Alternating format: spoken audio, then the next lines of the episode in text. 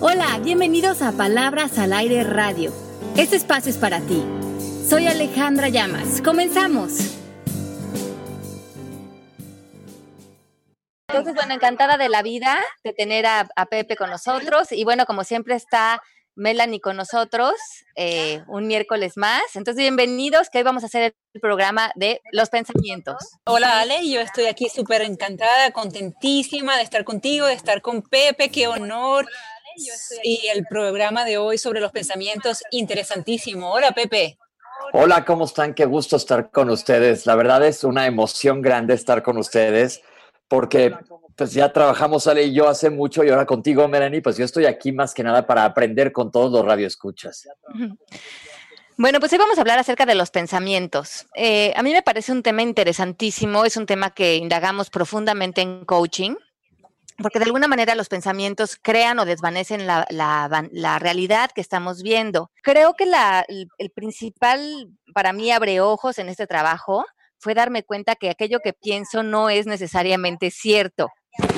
Y creo que nos educan desde muy jóvenes a tener esta idea de ir a nuestra voz interior, como buscar en nuestros pensamientos nuestras respuestas, y es en esa voz de nuestra mente que llegamos a conclusiones, juzgamos, eh, opinamos de lo que vivimos, y esas opiniones, esos juicios, esas posturas a las que llegamos se vuelven nuestra base de referencia y después empiezan a volver quienes somos. Entonces, qué, interesante es cuando nos damos cuenta que aquello que, hemos pensado acerca de alguna persona, de nosotros, de la realidad, de las situaciones, pues no es necesariamente cierto. ¿Cómo, Ale? Pues de alguna manera empezamos a ver que tenemos más de 60 mil pensamientos negativos en un día. Y estos pensamientos eh, cuando los cuestionas te das cuenta que no son ciertos. Entonces, imagínate, y el, el 95 de estos pensamientos negativos que tenemos un día se vuelven a repetir al día siguiente, y entonces somos como un reciclaje de pensamientos, cada uno de nosotros, y si no nos frenamos en un momento dado a decir, a ver, esto que pienso de esta persona, de mí, de lo que es posible en mi vida, de, de, pues de todo lo que está alrededor de nosotros, es cierto o lo estoy empañando con, con mis pensamientos, con esta idea que yo tengo acerca de la vida es decir, la mayoría de los pensamientos que nos atormentan, por así decirlo, porque muchas veces estamos sujetos o prisioneros de nuestros pensamientos, nunca llegan a ser reales. es decir, nada más nos pasan en la cabeza, pero estamos a lo mejor sufriendo o no, o volteamoslo del otro lado, o haciendo demasiados planes sin llegar a aterrizarlos.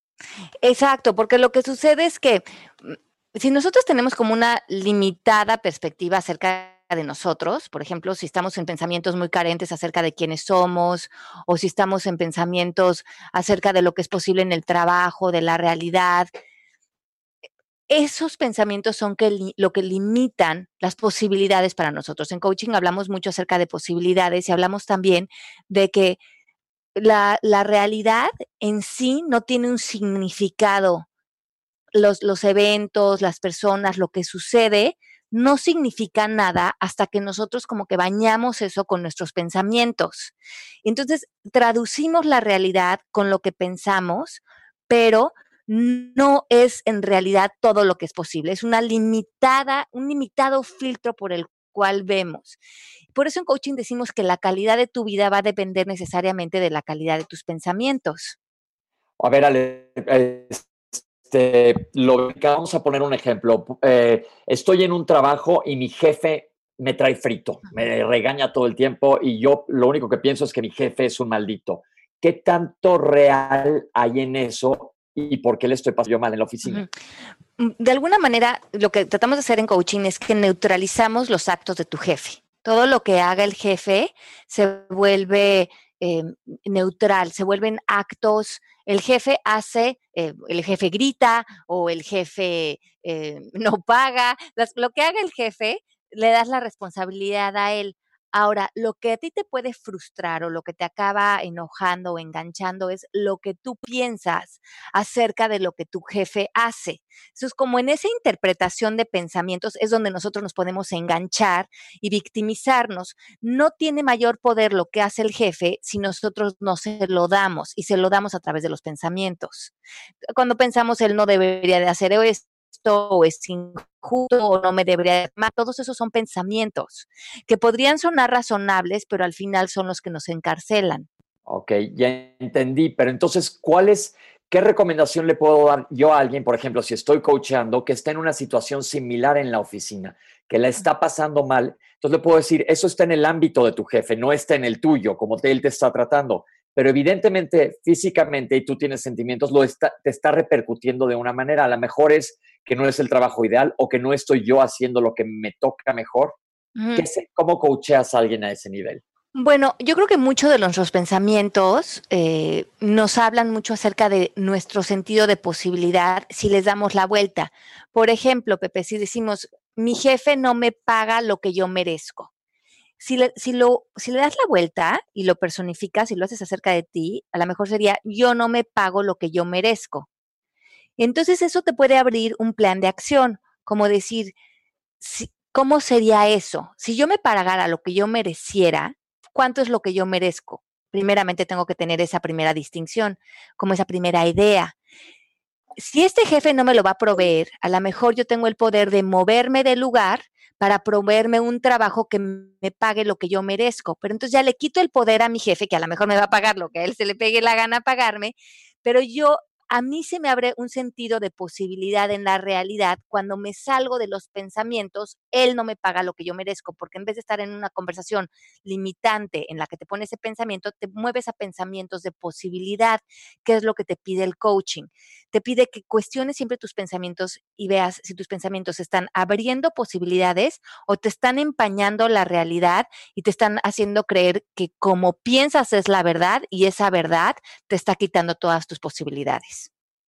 Creo que ya te entendí. Es decir, estoy en una situación en la que no estoy contento en la oficina. En vez de hacerme una víctima de la situación, lo que tengo que hacer es echarme un paso para atrás, ver cómo está la situación y ver qué saco de provecho yo para moverme a un mejor lugar.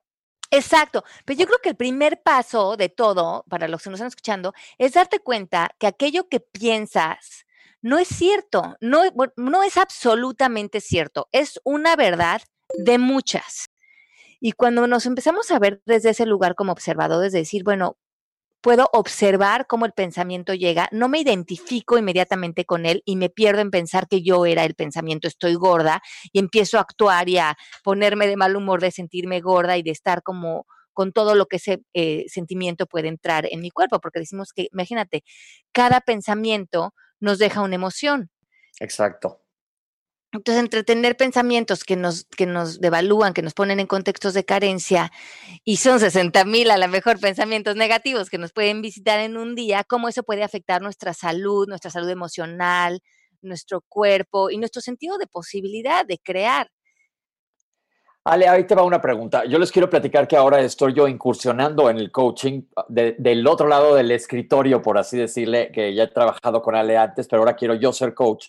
Entonces estoy tratando de aprender, voy a aprovecharme del programa yo también un poco. Y me comentaba un amigo que em, tiene cuarenta y tantos años, no se casó y decide ahora tener un hijo, ya tiene una amiga con quien lo quiere tener, no se quiere casar, pero él tiene miedo a perder toda su libertad, pero a la vez tiene muchas ganas de tener un hijo. Aquí tiene pensamientos a favor y pensamientos en contra. ¿Qué le puedo yo recomendar a él?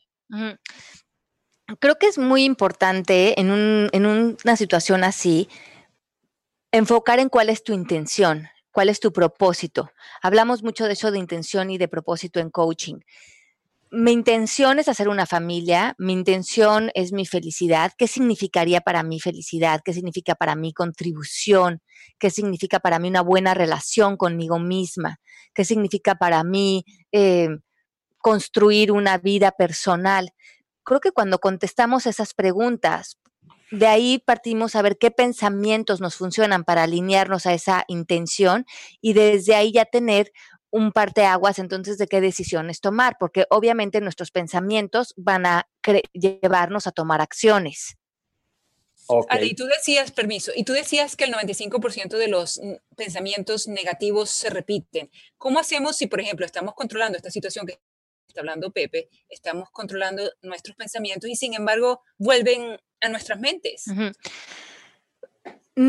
Los pensamientos siempre van a volver a nuestra mente si, si aunque, quedara, aunque quede un tajito que pensemos que el pensamiento es cierto, el pensamiento va a regresar tenemos que comprobarnos que el pensamiento no es cierto.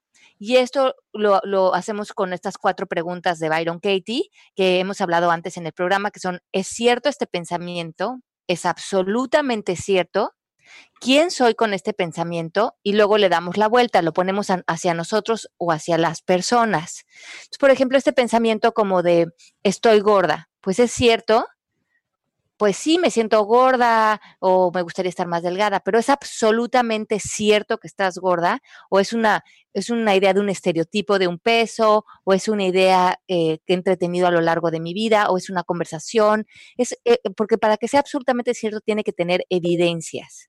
Y de ahí, si no tiene evidencias tu pensamiento, si no se puede fundamentar en evidencias, entonces es una interpretación. Puede ser una interpretación muy común para muchas personas, lo cual se vuelve una conversación cultural, pero no necesariamente es una verdad. Pero en el momento en que yo lo creo, para mí se vuelve la verdad y se vuelve la realidad. Y si yo estoy durante todo el día haciéndome Byron Katie con un pensamiento, otro pensamiento y otro pensamiento y yo les voy dando la vuelta y yo creo que yo los estoy controlando, pero a la noche cuando me voy a dormir, me duermo bajo mi guardia y esos pensamientos y esos demonios empiezan a venir en mis sueños y yo digo, ¿qué pasó? No los, estoy entonces volteando 100%. Ajá, eh, de alguna manera un pensamiento que no está absolutamente bien. O hay algo en el audio. Sí, se queda ahí, este, constante. Entonces, Byron Katie, que es este experto en cuestionar pensamientos, que se la recomendamos en eh, su trabajo en la página de thework.com y tiene estas cuatro preguntas para eliminar pensamientos. Yo lo llevo practicando casi 10 años. Es impresionante la liberación que te da la metodología. Las cuatro preguntas, como repito, es, ¿es cierto? ¿Es absolutamente cierto? ¿Quién soy con este pensamiento? Vuelta al pensamiento. Pero si el pensamiento regresa, como dice Byron Katie, no hay pensamientos medio trabajados. Si el pensamiento está regresando, hay que volver a tomar la hoja y volver a hacer el proceso de Byron Katie con los pensamientos. Y podemos también, para las personas que nos están escuchando, si alguno de ustedes siente que no se puede saturar de, de, algún pensamiento. Tengo muchos estudiantes que quieren hacer coaching como parte de sus horas de la certificación. Escríbanos en el chat, mándenos sus mails y pongan este método para ustedes para que vean qué impresionante es y de qué manera se pueden liberar de pensamientos que los han atado, que los han hecho sufrir. Porque otra de las premisas de Byron Katie es que ella se dio cuenta que lo único que la podía hacer sufrir realmente es un pensamiento y que en el momento en que se liberaba de él, se liberaba completamente del sufrimiento. Y eso me parece alentador para cualquiera de nosotros. ¿Cómo no? ¿Por qué no hacemos un ejemplo al aire? Porque yo creo que es mucho más fácil aterrizarlo. Por ejemplo, yo te voy a decir algo que me puede estar pasando, eh, no sé, en la oficina. Eh, mis socios no me tratan bien. ¿Cómo, ¿Cómo podríamos aplicar el Byron Katie aquí para ver qué tan real es mi pensamiento? Entonces, por ejemplo, si el pensamiento es mis socios no me tratan bien, lo, lo, iríamos, ¿es cierto? Entonces, probablemente tú me vas a decir que sí es cierto, porque llevas pensando esto a lo mejor hasta años, ¿no? Y además, eh, esto pasa con los pensamientos. Mírense, fíjense qué interesante. Cuando creemos en un pensamiento y lo, creemos como verdad, como en este caso mis, mis socios no me tratan bien, Normalmente la mente y el ego tienen muchas evidencias para comprobarte cómo eso es cierto. Entonces, probablemente lo siguiente que me dirías es, no, pero es que déjame que te explique cómo no me tratan bien. Te voy a dar todas las evidencias que yo me cuento y esas evidencias nos las decimos como para reforzar que sí tenemos la razón, que no estamos parados en una idea errónea. Entonces muchas veces yo le digo a, mis estudiantes, sí, eso es lo que tú te dices como para quedarte como en, la, en, justificarte en la razón de que tu pensamiento es correcto. Ahora, es absolutamente cierto que tus jefes no te tratan bien, pues no, yo creo que ahí sí la respuesta sería no, no es absolutamente cierto. No es absolutamente cierto porque a lo mejor hay otras personas en mi oficina que no tienen la misma percepción que yo o no están molestos o ellos están pudiendo trabajar con ellos. Entonces ahí la vuelta sería, bueno, yo no me trato bien, o mis pensamientos no me tratan bien, porque a lo mejor alguien te dice, no es que yo siento que sí me trató bien. Entonces, una salida aquí siempre en las vueltas es mis pensamientos a lo mejor mis pensamientos no me tratan bien y justamente cuando estoy enfrente de mis jefes, porque estoy pensando, no me deberían de tratar así, mis jefes no son buena onda, no estoy contento con ellos. Entonces, tus pensamientos te están quitando tu poder, te están victimizando, te están haciendo sentirte menos frente a los actos de tu jefe. Justamente aquí tenemos una pregunta que dice, Lisa, hola Lisa, ¿cómo identifico los pensamientos que vienen del ego?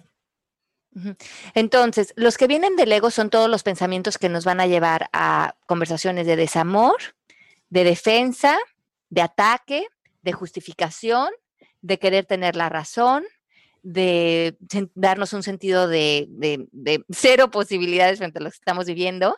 Y si estamos cultivando pensamientos de amor, estamos en, en ideas de, bueno, esto es lo que estoy pensando ahorita, ¿hay alguna otra manera de ver esto? Ellos que están viviendo es tal, eh, ¿cómo puedo yo contribuir a esta situación? He estado yo también a lo mejor en una posición de ataque y de, y de mala onda, a lo mejor con mis jefes, ¿no? Empiezas a moverte a otras posturas donde empieza a haber retroalimentación y donde empieza a haber construcción en vez de destrucción en tu conversación. Ok, también aquí hay una pregunta que nos pregunta Maquillaje Belleza, que qué bueno que estás aquí en el programa, que dice, hola, creo que, es, que funciona únicamente con cuestiones triviales, o cómo podría funcionar con la vida real, con problemas familiares o de salud. Entonces, esto es increíble porque en verdad no hay un solo ámbito en nuestra vida con el que no nos relacionemos a partir de lo que pensamos. Ni la familia, ni los hermanos, ni la mamá, ni la salud todo de alguna manera se filtra a través de nuestros pensamientos. Si mejora la calidad y la perspectiva de nuestros pensamientos frente a todos los ámbitos de nuestra vida, mejora nuestras relaciones, nuestro sentido de oportunidad, nuestro bienestar, pero también nuestro bienestar interno. Yo les quiero platicar un poco en cuanto a salud, qué sucede con los pensamientos y lo repito continuamente. Muchas veces van a llegar las enfermedades. Ahora estoy estudiando un poco por qué suceden las cosas y las enfermedades te ocurren, uno, porque por, por genética, la genética hasta ahorita en este momento de la ciencia no es muy modificable. Otros son por factores que te afectan por fuera, si fumas, cómo comes, si haces ejercicio, etcétera. Y otras veces, muchas veces por casualidad que suceden las cosas. Pero un común denominador en las enfermedades es que el estrés tiene parte que ver con muchísima de ellas o el estrés empeora más del 90% de las enfermedades. Y el estrés es definitivamente derivado de lo que estamos pensando. Exacto. Entonces, aumentar la calidad de lo que pensamos mm, mejora de, una manera dramática nuestra vida. Ahora, yo también les digo que mm, nos está diciendo aquí maquillaje, belleza, que a lo mejor hay problemas fuertes en la vida que ella siente que, que no tienen que ver con los pensamientos pero también, por ejemplo, a veces la realidad se nos presenta con situaciones como muerte, como bien decías, Pepe, enfermedades o con situaciones que nos está eh, costando trabajo entender o relacionarnos con ella. Y yo creo que aquí es fundamental también entender qué creencias y qué pensamientos existen frente a lo que estamos viviendo, porque muchas veces lo que nos estamos, lo que estamos viviendo no nos gusta, pero se vuelve en un momento dado la realidad. Y yo he tenido muchos estudiantes y muchos clientes que pasan por vivencias fuertes y por, retos en su vida. Y creo que mejora mucho cuando realmente podemos tener una posición de arrojar hacia eso pensamientos de amor y pensamientos de bienestar, a que lo que la realidad que estemos viviendo nos consuma, porque lo que pensamos acerca de eso nos empieza a destruir. También podemos hacer pensamientos fuertes si es un cáncer, si es una muerte, si es una enfermedad de un ser querido, qué pienso, qué estoy pensando acerca de eso, me puede poner en una posición de mucho enojo, de mucha rabia, de, mucha victimización, de mucho miedo, pero, pero como no puedo cambiar lo que ya es, como no puedo cambiar la realidad, lo que puedo cambiar es lo, cómo me estoy relacionando con eso y eso va directamente ligado con mis pensamientos. Eh, qué buen punto tocaste, Ale, porque me ha tocado ver con pacientes con cáncer, siempre el diagnóstico de cáncer es muy fuerte y te entran miles de dudas, miles de miedos que son pues reales, ¿no? Y tangibles. Pero hay dos tipos de pacientes siempre y todo depende de cómo aborden ellos o cómo enfrenten esta enfermedad. Hay pacientes que después de que pasan el shock inicial, que pues también es válido, ¿no? El susto inicial que de tener una noticia así, es uno, la víctima total de la enfermedad y otro es voy a vencer la enfermedad independientemente de cuál que pasan durante el tratamiento o durante lo que vaya a seguir los próximos meses. Exacto. Entonces yo creo que aquí, como en muchas situaciones que a, que a todos nos toca estar expuestos a situaciones que representan retos para nosotros de cómo, cómo, cómo puedo vivir esto, ¿no? Frente a qué pensamientos. Entonces, lo que hacemos en coaching, que aquí nos están preguntando, ¿cómo hacemos para mejorar la calidad de nuestros pensamientos a través del coaching? Nos pregunta Zuliam García. Y yo creo que, primeramente, yo creo que hacer esta, esta idea de que los hechos los tenemos que poder como neutralizar, como un hecho, aunque sea una muerte, aunque sea una enfermedad, aunque sea haber dejado un trabajo, tenemos que poder soltar al hecho y neutralizarlo quiere decir ya no verlo como bueno o malo, porque en el momento en que lo calificamos como malo, esa calificación, de, esa calificación nos vamos a volver prisioneros. Por lo tanto, eh, es importante que hagamos una, una, veamos, bueno, la muerte es algo que existe en este planeta, o la enfermedad, o, los accidentes, las cosas que suceden que estamos expuestos a ellos. El coaching lo que te va a dar es que a lo mejor a través de un coach, a lo mejor a través de un proceso de un coaching, a la vez, a lo mejor a través de un libro, se te empiezan a abrir nuevas ideas de decir, bueno, ¿cómo me quiero relacionar con esto? Si pienso que esto no debería de estar pasando, ese pensamiento me va a causar mucho enojo, mucha frustración, eh, me va, además me va a paralizar y no me va a poner proactivo frente a lo que me está tocando vivir. Otro pensamiento frente a esta situación podría ser, ¿cómo puedo contribuir? Esto es, ya lo que está pasando, verlo, con preferencia ya no tiene ningún tipo de, pues de razón, porque ya no me está preguntando si me gusta o no me gusta, esta es la realidad que tengo enfrente y mi amor, mi sentido de, vida, se lo voy a poner si yo fortalezco cómo me puedo relacionar con esto. Perfecto. Mira, Ale, aquí tengo una pregunta de Juan. Hola, Juan. Cuando analizo algún error que he cometido, muchas veces me refugio en la falta de entendimiento de los otros o en alguna situación circunstancial negativa que puede haber influenciado mis acciones o algún otro tipo de condición externa. Al final, al analizar el error, muchas veces resulta en justificar mis acciones. Mi pregunta es, ¿cómo mantenernos con un balance positivo entre la autocrítica y el mentirnos a nosotros mismos? Uy, yo creo que esa es la pregunta de los 80 mil. Eh, qué, buena pregunta. Eh, creo que sí, finalmente somos muy, muy ciegos de nosotros mismos. Nos encanta tener la razón, nos encanta defendernos a muchos de nosotros y creer que nuestras posturas son las más correctas o las mejores. Entonces, eh, hay una gran trampa en, caer siempre que pensemos que nuestros pensamientos son mejores que los de otros. Eh, que son de alguna manera más benevolentes o que vamos a entrar a la vida de otros como para corregirlos o por su bienestar o que a lo mejor pensamos que lo que nosotros le queremos sugerir al otro es mejor para ellos, ¿no? Son esos pensamientos que parecen inocentes, pero que en realidad salimos con un sentido de superioridad o de ataque y ahí entra la justificación. Pues yo finalmente lo estoy haciendo por su bien o yo finalmente es, que estoy bien y ellos están mal, yo los tengo que corregir, yo, yo he hecho las cosas bien y les tengo que enseñar cómo hacerlas o, o yo sé más porque leído estos libros, más eh, idea de cómo ellos deberían de llevar su vida. Entonces creo que la clave es que la justificación, nos vamos a perder en la justificación cuando nosotros estemos en una postura de que nosotros estamos bien, sabemos más que los otros acerca de su vida, tenemos mejores ideas para ellos o estamos en un sentido de superioridad frente a los otros. Aquí aplicaría un poco el que prefieres, ser feliz o tener la razón, ¿no? Exacto, y que finalmente a lo mejor también esa razón Pepe, pues te funciona a ti o me funciona a mí o le funciona al que lo está oyendo, pero no necesariamente es la razón o la verdad o la manera en que el otro mm, va a vivir o a lo mejor tú ya resolviste eso porque viviste algo similar y lo resolviste de cierta manera, pero no quiere decir que lo, para el otro esa sea la respuesta correcta y ahí nos perdemos mucho. Y hay, y hay respuestas correctas, Ale cuando alguien te está, estás involucrado con alguien en una conversación de coaching, porque lo que yo he aprendido aquí es que busquemos que cada quien encuentre su propia verdad y su propia respuesta, pero entonces no hay tanta sugerencia.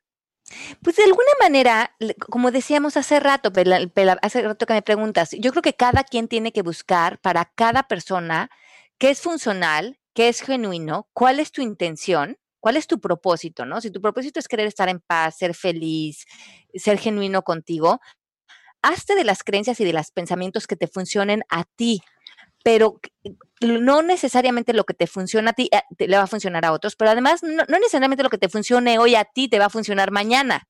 Y esa es la apertura que tenemos que tener. A lo mejor hoy estaba pensando que esta creencia o esta manera de relacionarme con esto me servía o me funcionaba, pero hoy me doy cuenta que quiero moverme. Este lugar es más amoroso, es más genuino, me abre una posibilidad de escuchar más al los otros, la conversación que realmente debemos de movernos, surgiendo desde un gran propósito, pero también nosotros flexibles a movernos de posturas constantemente. Me llega una pregunta al teléfono directamente y dicen, ¿cuál, ¿cómo buscar mi propósito? ¿Podemos explicar un poco cuál es el propósito de cada quien, Ale? Sí, claro que sí. Bueno, nosotros en coaching eh, escogemos un propósito muy al principio cuando empezamos este, este proceso y escogemos un propósito del ser. El propósito tiene ciertas características. Debe ser corto, debe ser a largo plazo, debe de ser del ser y debe de ser como, tiene que ver como con tu calidad energética. Entonces, unos ejemplos de lo que escogemos y escogen los estudiantes es, eh, quiero ser paz, ser amor, eh, ser energía, ser fuerza, ser bienestar, ser contribución, y entonces lo, repetimos en el presente, cuando nos perdemos de nuestro propósito por pensamientos o por creencias, regresamos y decimos, soy amor, soy amor, soy amor. Se vuelve tan real esto, porque si somos, ustedes sí han visto, y les, se los he mencionado antes en otros programas, si han visto los mensajes del agua, nuestro cuerpo al ser 80% agua, de alguna manera se impregna de esta, de esta declaración, de esta manifestación que hacemos con las palabras, que se vuelve tan em, importante hasta a nivel molecular en nosotros, ¿no? Se, se, acomoda diferente en nuestro cuerpo biológicamente cuando estamos con pensamientos bonitos y positivos. Entonces, repetir constantemente soy paz o el propósito que tú elijas en este momento que funcione para ti, de ahí vamos a alinear que nuestros pensamientos y nuestras acciones se alineen a ese propósito. Y de ahí vamos a poder discernir entonces qué pensamientos son funcionales y cuáles no funcionan. Si yo quiero estar en paz por, por a lo mejor un pensamiento, estoy gorda, no me funciona, porque me saca de mi contexto de maestría y me pone en un contexto de carencia. A lo mejor si quiero bajar unos kilitos, lo puedo hacer, pero desde un contexto de maestría, no desde un pensamiento que me recrimine, sino desde un pensamiento a lo mejor eh, quiero estar en un, en un modo de eh, salud para mi cuerpo. O sea, que salga de un pensamiento de salud para salud, para bienestar, no que nos impulse un pensamiento de crítica o de negatividad, porque eso al fin de cuentas yo creo que es lo que pierde, que, que perdamos el sentido, por ejemplo, de hacer ejercicio. Si estamos haciendo ejercicio porque nos estamos con una voz crítica, haz ejercicio porque estás gorda, haz ejercicio porque estás gorda, creo que finalmente dejamos de hacer ejercicio porque dejamos, queremos de dejar de oír esa crítica en nosotros. Pero si decimos, haz ejercicio, porque te amo y porque quiero tu bienestar y porque quiero que estés bien, si esa es la conversación con la que alimentamos hacer ejercicio, probablemente vamos a seguir la rutina de ejercicios y de bienestar. Ahora voy a complicar un poco la situación. Como ven, soy muy preguntón, pero bueno, es parte de esto. Claro. Estamos viendo mucho sobre los pensamientos negativos. También ocurre que a veces que pues, los pensamientos que tenemos positivos o buenos, pues qué tan tangibles o reales son porque también creo que a veces nos tropezamos con nosotros mismos con pensamientos que, por ejemplo, nos llenan el ego, que es decir, híjole, yo soy lo máximo, soy lo mejor que hay, soy el mejor en este trabajo, etcétera. ¿Cómo aterrizar eso con algo de humildad para ubicarnos y podernos relacionar mejor con las demás personas?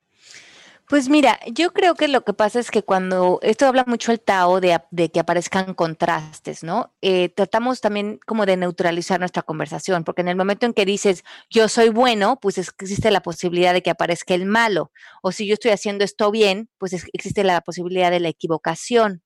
Ok. Entonces, eh, como que en un sentido más profundo, lo que tratamos de hacer es que las cosas em, dejen de empañarse con nuestros pensamientos. O sea, como que de alguna manera dejemos de calificar a las personas, a las situaciones, a las cosas, sino que surjan más como de, en este momento me hace sentido hacer esto, pero más desde un lugar de intuición, de sabiduría, de bienestar, que en ese momento tú te puedas relacionar con otros desde que en ese momento te estés empatando con su presencia, con su ser, pero no desde una eh, historia mental, sino de, realmente volvernos más uno con la experiencia y soltar esta necesidad de estar en el bien, mal, mejor, peor, bueno, malo, bonito, feo, porque aunque, como tú dices, aunque nos metamos en pensamientos positivos, pues estos de alguna manera van a invitar al negativo a la vuelta de la esquina. Entonces es como ver lo, lo, a las cosas sin mayor significado. Esto es lo que es, esta persona es la que es y verla más el amor de la persona, el ser de la persona y salirnos de esa conversación mental en la cual estamos tan eh, mm, entrenados a operar desde ese lugar.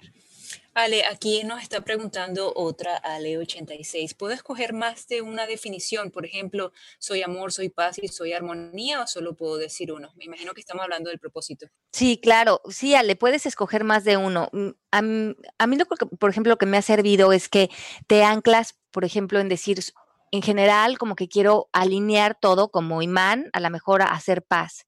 Pero a lo mejor hay una semana en que voy a vivir algún reto, a lo mejor mi familia está pasando por un reto o por algo que nos está tocando vivir, que además siento que me gustaría también acumular la sensación de ser fuerza.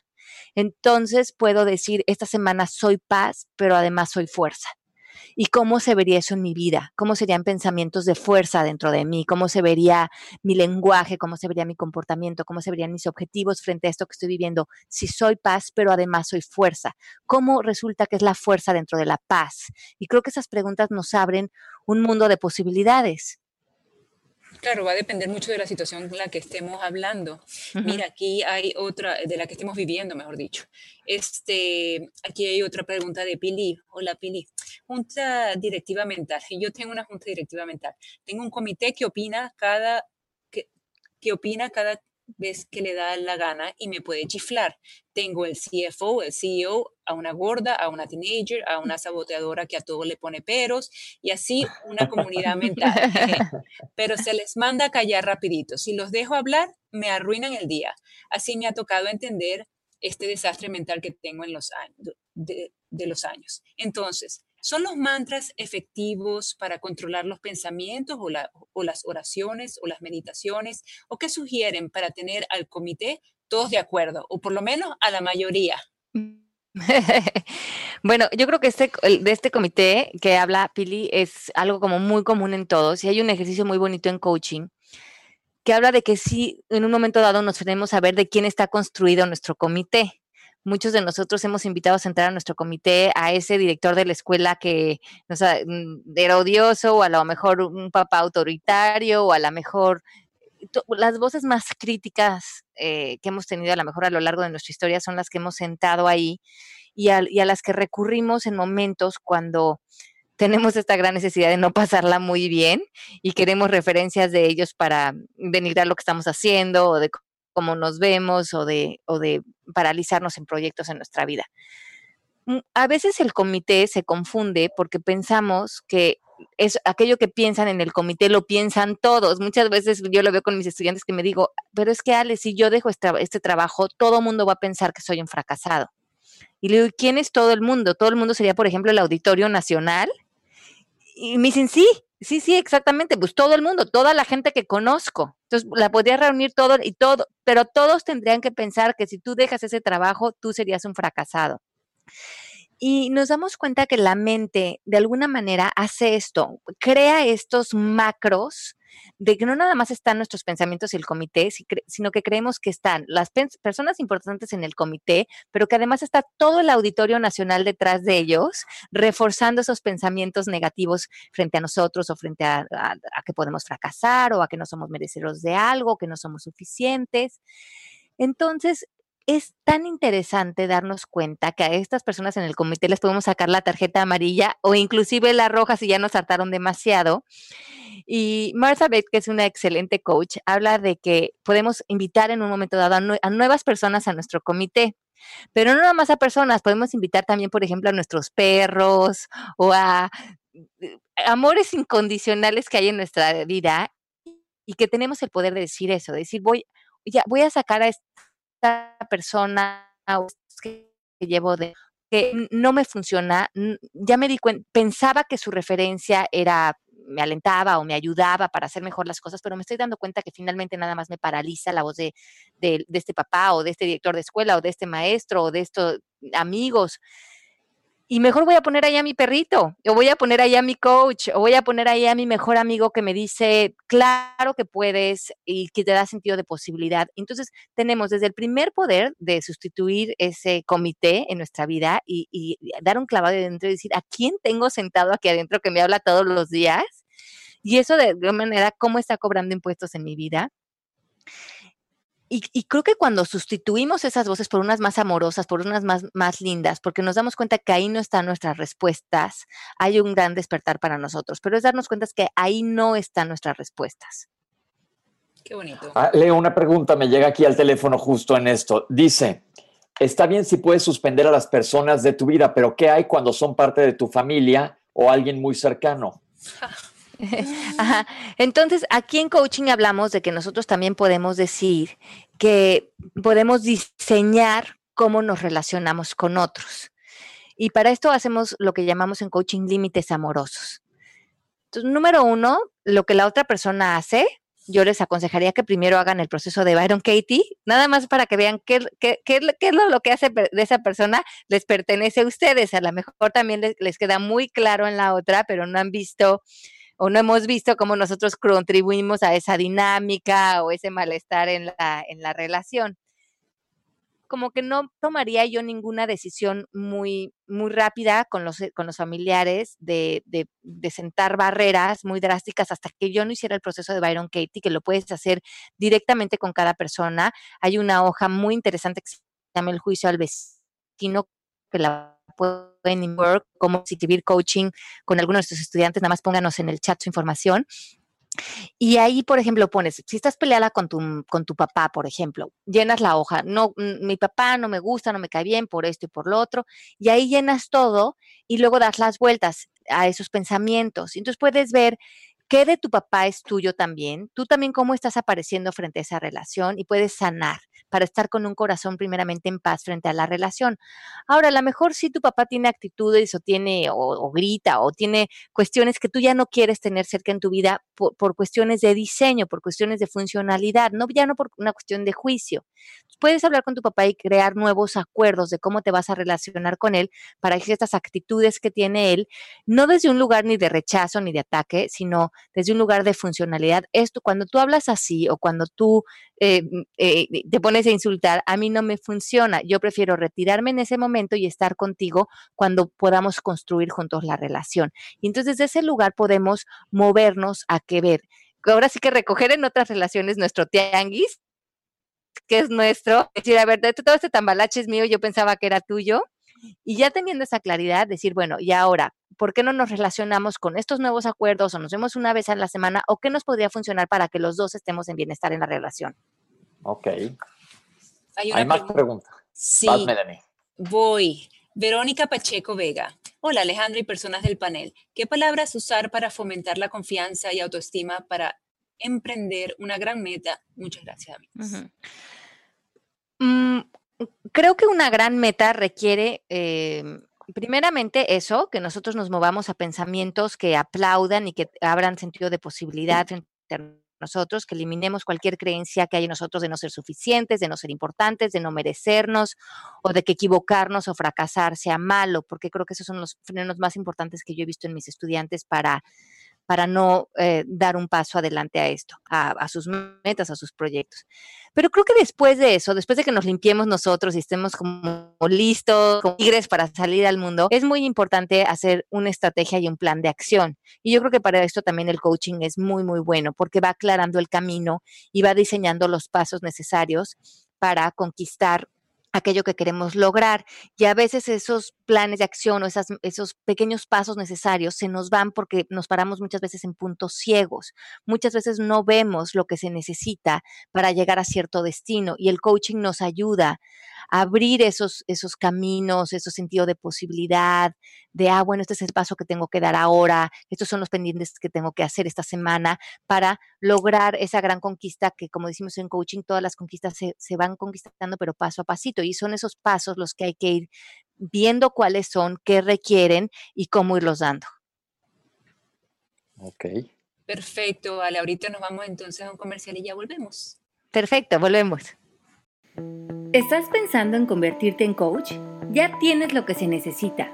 El coaching es fundamentalmente cambio, transformación, creatividad, aprendizaje y un gran despertar a la vida. Si deseas certificarte como coach ontológico, puedes hacerlo a través del Instituto MMK de Coaching con validez internacional y aprobado por el International Coach Federation, the ICF. Al final, estarás capacitado para ofrecer sesiones individuales y empresariales. Ofrecemos la certificación presencial en la Ciudad de México y en Miami, Florida. Puedes también certificarte a distancia por medio de nuestra plataforma avanzada online. Visítanos en www.mmkcoaching.com para más información. Soy Alejandra Llamas, te espero. Ay, bueno, qué bueno que ya estamos aquí de regreso. Estoy feliz de manteles aquí, como les digo, largos con Pepe y con Melanie. Feliz de hablar del tema de los pensamientos. Creo que es tan importante los pensamientos en nuestra vida, cómo realmente pueden ayudarnos en todos sentidos, emocionalmente, en función de salud, en función de nuestras relaciones. ¿Cuántas veces nosotros a lo mejor también empañamos una relación porque nos empezamos a creer nuestros pensamientos, lo que pensamos acerca de la otra persona, estos pensamientos se vuelven historias y repetitivas en nuestra mente y a lo mejor ya estamos peleando con nuestro esposo, con nuestro hijo, con nuestro jefe, porque estamos tan metidos en que nuestra historia es la verdad, que ya nos, metemos, como dicen coaching, en una caja y ya no podemos ver al otro. Y yo creo que esto es tan, eh, el causante tan eh, común en que relaciones se rompan, en que matrimonios acaben, en que eh, papás no se puedan relacionar con adolescentes, que estos pensamientos que parecieran los pensamientos a lo mejor inofensivos realmente pueden construir grandes bloques en cómo percibimos la realidad y, ya no respondemos a lo que es real, sino respondemos hacia el mundo de nuestra imaginación. Y esto me parece tan importante de reconocer.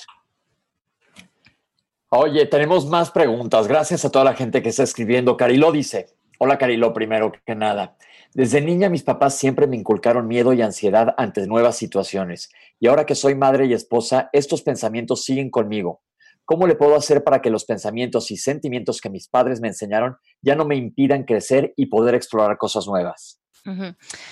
Yo creo que el proceso que está viviendo Carelo es un proceso que debemos de vivir todos en un momento dado de nuestras vidas. Y yo creo que más a partir como de los 20 años en adelante, empezar a hacer como un buen detox de pensamientos y de creencias que podemos traer cargando, y no nada más de nuestros papás, sino de nuestra cultura, porque se impregnan en nosotros y se meten en nosotros en los pensamientos sin darnos cuenta que muchas veces no son la realidad o la verdad. Entonces yo creo que el primer gran paso es darnos cuenta que los pensamientos y las creencias no son necesariamente ciertos, que sí nos toca meternos y dar un clavado a cada uno de nosotros y ver qué conversación tenemos adentro de nosotros, qué es real de esa conversación y darnos cuenta que entrar en un proceso de coaching a lo mejor tiene el gran, em, la, gran apertura a depurar eh, cualquier cosa que vengamos cargando en nuestros papás. Hay, por ejemplo, creencias sociales muy comunes en nuestra cultura y que yo veo que nos tropezamos muchísimo, que es, por ejemplo, muchos de nosotros a veces nos peleamos con la realidad pensando que la podemos cambiar.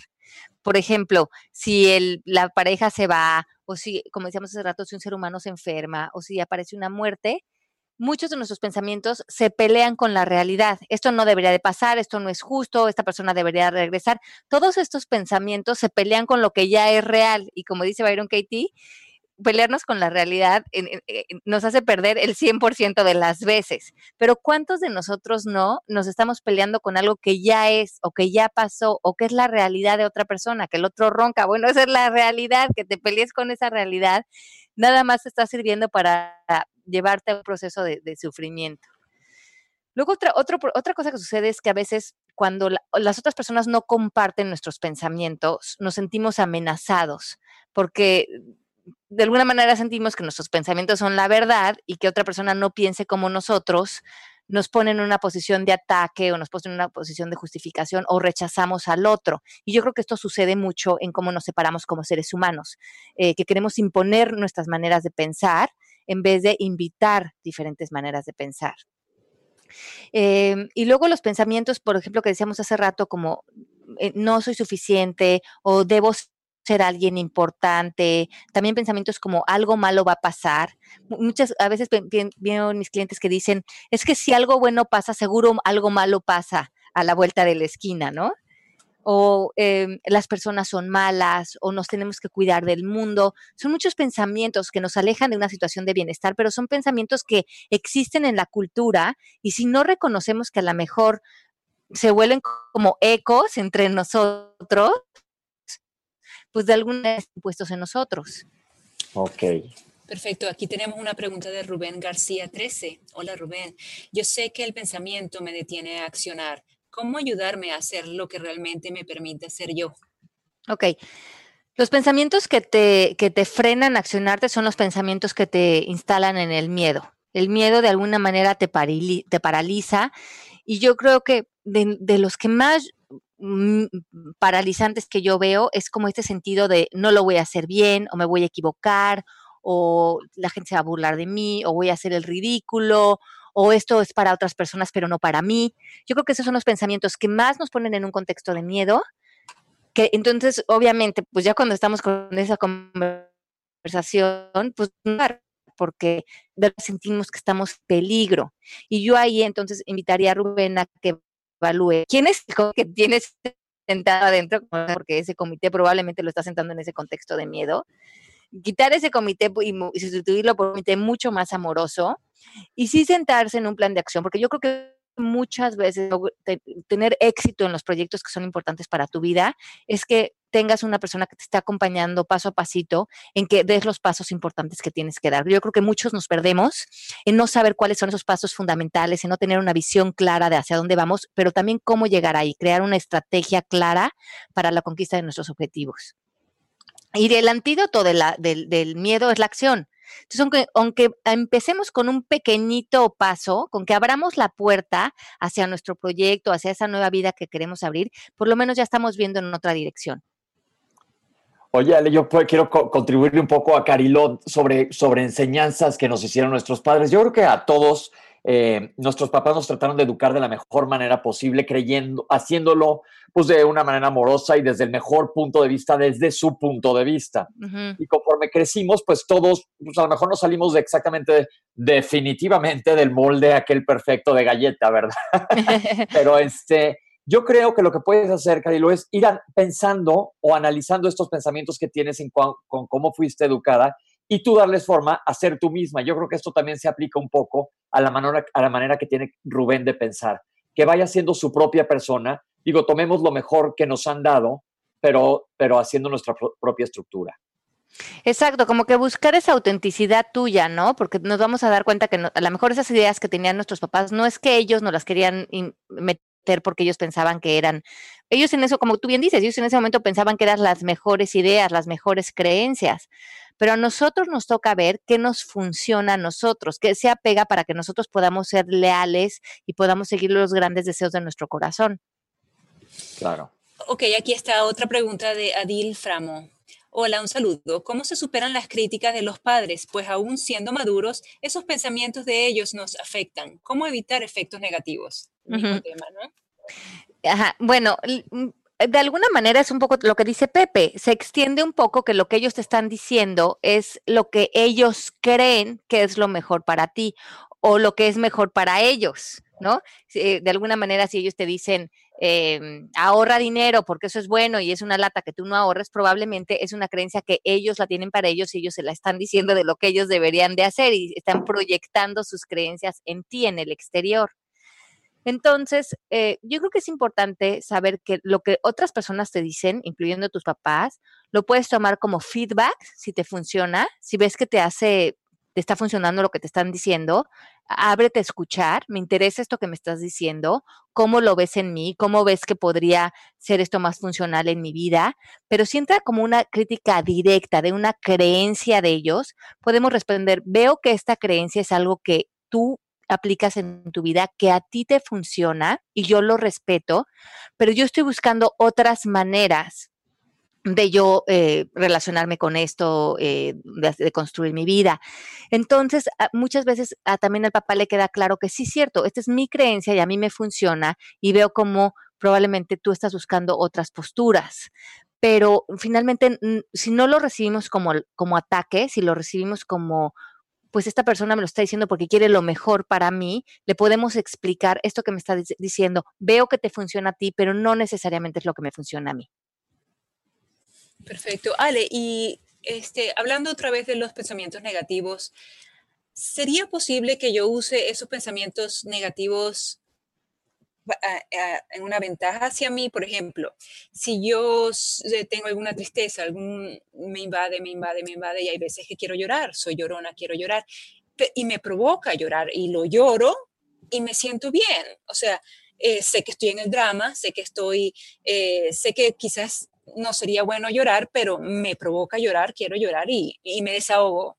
Y después me siento bien. Eh, ¿Eso está bien? O sea. Yo creo que no está ni bien ni mal. Yo creo que claro que a veces el cuerpo depura, depura eh, de muchas maneras, ajá, limpia.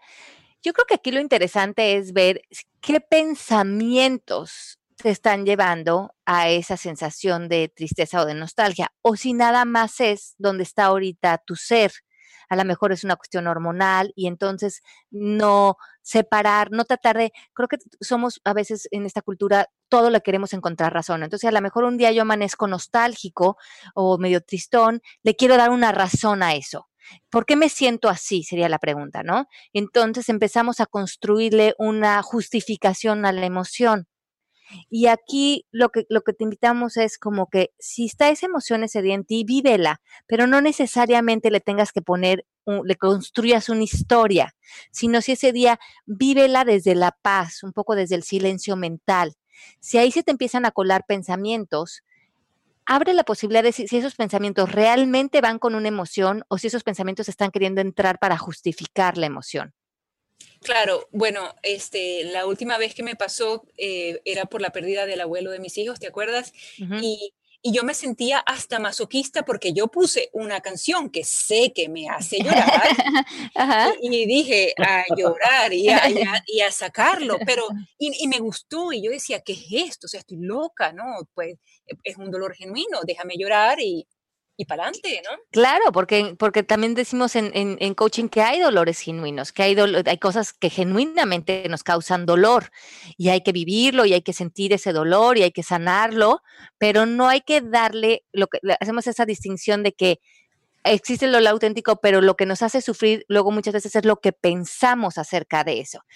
Es como sentir el dolor, pero con pensamientos de paz, no sentir el dolor con pensamientos de, de guerra, de rabia, de enojo y hay una gran diferencia entonces de cómo podemos vivir nuestros dolores. Perfecto.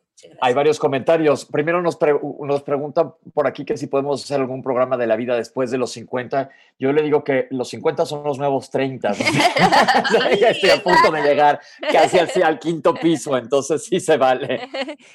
Claro que sí, podemos hacer un, programa especial de ese tema y, además creo que Pepe nos puede contribuir con tips de salud y de bienestar que creo que debemos de tomar en cuenta a partir de los 50, eh, pues, de, en todos sentidos, ¿no? Redondearlo. Claro. Oye, y también se nos fue por aquí un comentario de Ale86 que pregunta cómo se llama el proceso o el ejercicio que mencionaste hace rato, Ale, y dónde lo puede encontrar para realizar el, ejercicio para realizar el ejercicio. Ok, Creo que es la hoja de juicio, ¿no? Sí, lo vamos a poner en el chat. Mari, a ver si lo ponemos aquí, que Mari está aquí con nosotros, nuestra productora, directora y, responsable de este maravilloso proyecto. Eh, entonces les voy a poner aquí en el chat, es thework.com. Están también las hojas en español para quien no habla inglés, nada más busquen su idioma y ahí pueden eh, buscar el juicio al vecino y también pueden eh, leer en español la explicación de cómo cuestionar tus pensamientos con las cuatro preguntas y cosas con las que también te podrías tropezar si, si no estás pudiendo hacer el proceso para, para eliminar esos pensamientos que hoy empieza nuestro detox, ¿eh? Hay que hacer, y además esto nunca acaba, es lo divertido, que la, vida diaria nos puede mandar retos y, entramos a nuevos procesos, a nuevas situaciones que estamos viviendo. Y qué rico es tener este espacio de oxígeno, de decir, bueno, me puedo atorar con esto, O puedo cuestionar mis pensamientos y puedo moverme a pensamientos de mayor amor hacia mí o hacia los demás y encontrar cómo estar frente a esto desde el bienestar, pero esa llave la tienen los pensamientos. Claro, aquí Zuliam este, dice, ahora que hablan de dolor, yo he manejado dolores muy fuertes, vivirlos, llorar, vivir mi duelo, llorar hasta sacarte para que cuando ría también hacerlo al máximo. No sé si sea correcto o ideal, pero he sobrevivido. Ah, qué linda. Esa debe ser para mí. Este, ¿cómo, ¿Cómo podemos relacionar, Pepe, los, los pensamientos negativos con, con dolores físicos? Por ejemplo, yo he oído Sí, sí. yo he oído, o vale, yo he oído que hay veces que ah, nuestros pensamientos nos pueden afectar tanto que que nos salen dolores en los hombros como responsabilidad en la espalda. ¿Te acuerdas que en el yoga también habíamos hablado de eso? Sí, por ejemplo, desde el punto de vista de la yoga, nosotros hablamos de las cicatrices emocionales. Y esto eh, en, en, sánscrito le llaman samskaras. A mí me parece tan lógico, porque muchas veces, por ejemplo, de niños nos toca vivir cosas que donde se, no sé, vivencias, donde no tenemos todavía ni la madurez, ni la fuerza emocional, ni la perspectiva para acomodar eso, esas vivencias desde un lugar donde lo podamos como llevar a un proceso de sanación. A mí me, me impresiona mucho esta idea de, por ejemplo, si todos los que nos estamos viendo piensan en un limón agrio, entonces piensen que cortan el limón y luego se lo exprimen en la boca y piensen ahorita cómo el limón se le está escurriendo en la lengua y como si, si te lo imaginas vivamente, eso empieza a tener un efecto en, en, la boca, ¿no? En, el cuerpo tiene una respuesta física a ese pensamiento. Ahora, eh, lo mismo pasa con los pensamientos negativos. E, al, cuerpo le cuesta mucho trabajo diferenciar qué es real, qué vivió o qué experimentó realmente. Entonces, así como cuando piensas en exprimirte en el, limón en la boca y el cuerpo reacciona físicamente hasta de una manera biológica, igual un pensamiento negativo, el pensamiento no lo voy a hacer bien o tengo miedo o estoy gorda o esto no lo voy a poder superar o mm, mm, todo va a salir mal para mí eh, o esto no debería estar pasando, pelearte con la realidad, todos esos pensamientos, así como el limón dejó algo en nuestro cuerpo, dejó un, dejo, también estos pensamientos dejan químicamente en nuestro cuerpo, dejan en nuestros pensamientos, em, pues cobran impuestos, ¿no? En cómo podemos estar en mayor luminosidad. Totalmente de acuerdo. Ale, y hay pensamientos que a nosotros le tenemos miedo de pensarlos, o sea, por ejemplo, hay pensamientos que nosotros eh, nos decimos como amigas, hay pensamientos que estamos nosotros cuestionando todo el tiempo, pero hay otros pensamientos que a nosotros hasta nos da miedo pensarlos nosotros mismos, pensamientos oscuros, pensamientos twisted. ¿Cómo podríamos hacer coaching a esos pensamientos? Porque yo estoy segura que aunque no nos los digamos, todo el mundo tiene pensamientos.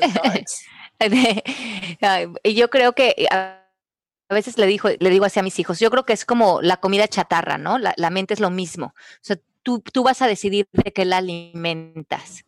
Eh, si, si tú a tu cuerpo lo alimentas de pura comida chatarra, de azúcar, de, de pastas, de grasas, tu cuerpo de alguna manera se va a intoxicar con eso, se va a, estar, va a estar como en un proceso de estar no sabiendo muy bien cómo lidiar con, con esa saturación. Lo mismo la mente.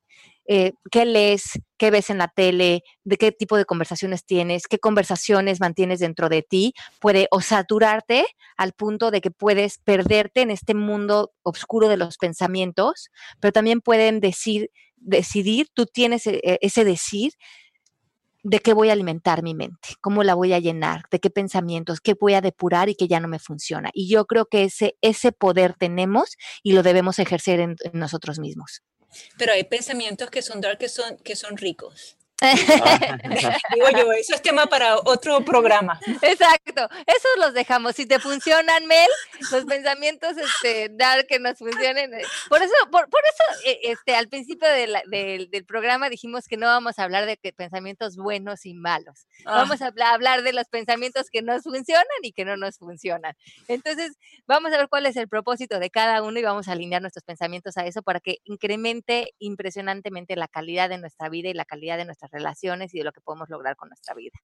Se nos acabó el tiempo, hay muchísima tela de dónde cortar, pero pues aquí estaremos para platicarles más, ¿no, Ale? Claro. gracias.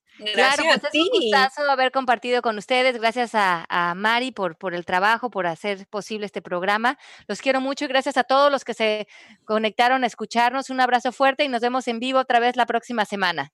Chao. Chao, chao. Esto fue Palabras al Aire Radio con Alejandra Llamas. Te esperamos en vivo la próxima semana.